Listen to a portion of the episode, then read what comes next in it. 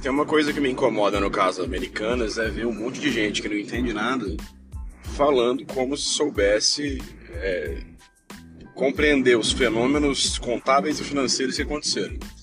Então vamos explicar para que fique claro para qualquer pessoa é, que não seja técnico da área. Americanas ela tem operações de crédito com fornecedores e essas operações quando elas são é, feitas sem o intermediário bancário, elas são operações com fornecedor e elas têm que ficar reconhecidas numa conta de passivo de fornecedor. Porém, se você tem um intermediário bancário, se você tem adiantamento de título, se você tem qualquer tipo de órgão aí no meio né, financeiro que está garantindo essa operação, é, essa deixa de ser uma operação de fornecedor e passa a ser uma operação financeira. Porque a empresa não mais deve para o fornecedor, agora ela deve para o banco. Porque o banco já garantiu aquele pagamento. Então, é, nesse caso, o que aconteceu? Uma falha na classificação desses títulos né, na contabilidade americana. Só que, aí fica a grande pergunta, né? Essa falha foi uma falha ou foi uma fraude? Isso é muito importante. Quando a gente fala de falha, a gente diz de ato não intencional. Então, se o contador, o grupo de contadores, né, não tinha informação e contabilizou na conta de fornecedores é, com documentos hábeis e etc., que não diziam nada a respeito de operação financeira, sim, isso é uma operação de fornecedor, isso foi uma falha porque eles foram induzidos a um erro, eles erraram por falta de informação. Só que se eles tinham informação e, e ainda assim optaram por contabilizar errado, aí sim isso é uma fraude. Então o que separa o erro do engano é a intenção e é o conhecimento da situação. É, nesse caso, eu acredito que né, sem que eu possa julgar ninguém, mas eu acredito que seja difícil você não ter informação um montante deste valor, 40 bilhões de reais. Aí, para cima, para baixo, não importa, mas é muito dinheiro para para estar tá escondido, para ter, para não ter evidência, né? Só que o ponto não é nem esse. O ponto aqui são são dois: companhias de capital aberto elas mentem nos seus balanços.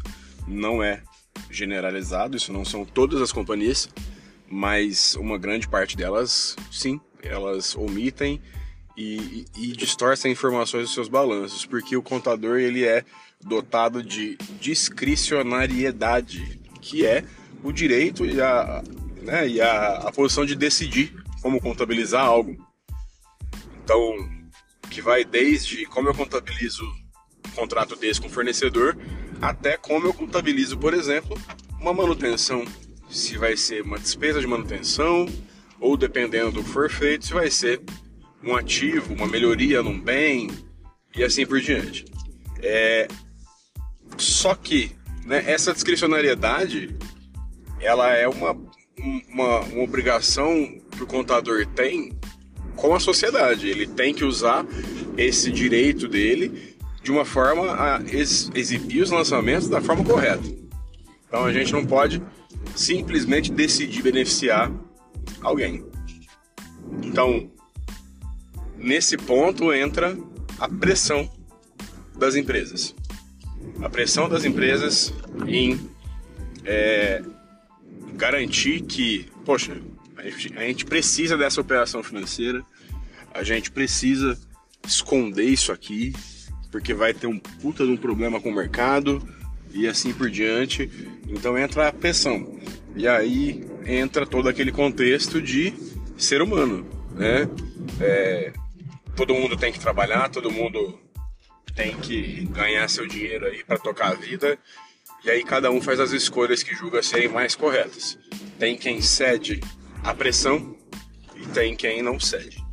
Então não quero julgar quem fez, os motivos que fez, mas eu só gostaria de deixar muito claro que sim, as empresas de capital aberto elas têm uma grande pressão por contabilizações é, não 100% corretas quando aquilo pode afetar muito seus números. E aí vem o segundo ponto, né? Por quê? Por que, que isso acontece? Por que, que essa pressão acontece? Essa pressão acontece porque o mercado acionário, o mercado de ações, bolsa de valores, ele é um mercado que é altamente impactado pelas expectativas. Então, o Americanas ter saído de 12 reais a ação para 2 não tirou necessariamente esse evento né, de queda das ações, não tirou um real ali do, do, do seu caixa. Só que o que isso causa é que prejudica. Então, a ação custar 5, 10 ou 50 não muda nada. A empresa não ganha mais ou menos dinheiro com isso. O que acontece é que isso gera um movimento que gera prejuízo. Então, quando foi descoberta a, a fraude, né, que todo mundo diz fraude aí no, no, nos meios de comunicação, quando foi descoberta a fraude no balanço das Americanas, automaticamente empresas bancárias, principalmente, que têm operações de crédito com americanas, elas acionam os covenants, que são as cláusulas protetivas dos contratos. E esses covenants, eles dão direito, por exemplo, de vencimento antecipado de dívida, é, e de outras, outras possibilidades ali, né? Tudo depende do contrato. Mas é isso que a Americanas temia. A Americanas temia que a divulgação correta da informação gerasse uma exigência de cláusulas contratuais que essas sim iam prejudicar financeiramente o negócio. Então você vê ali BTG e outros bancos que estão tentando fazer é, apreensão de valores via judicial para garantir que pelo menos parte daquilo que eles têm emprestado seja recuperado. E isso sim impacta todo o, o resultado da empresa no futuro. Porque se antes a gente tinha uma expectativa de geração de caixa de 100 e agora é, eu tenho fornecedor tirando dinheiro, eu tenho banco tirando dinheiro, eu tenho um descrédito muito grande no mercado, a gente passa a ter um problema gigantesco é, de, de resultado futuro. E o preço da ação é nada mais, nada menos do que o valor presente desses fluxos de caixa futuros de uma forma bem simplificada. Então, quantos, quantos clientes agora não pensam em comprar alguma coisa na Americanas e olham uma notícia no jornal falam assim: nossa, Americanas entra com recuperação judicial, falência, coisas do tipo, né? Falência é o um termo muito muito simplificado e errôneo, na verdade, para recuperação judicial, mas é o que o povo conhece. É, o cara já pensa, cara, não, não vou comprar. Porque e se eu comprar e não receber? E se eu comprar e tomar um calote da Americanas?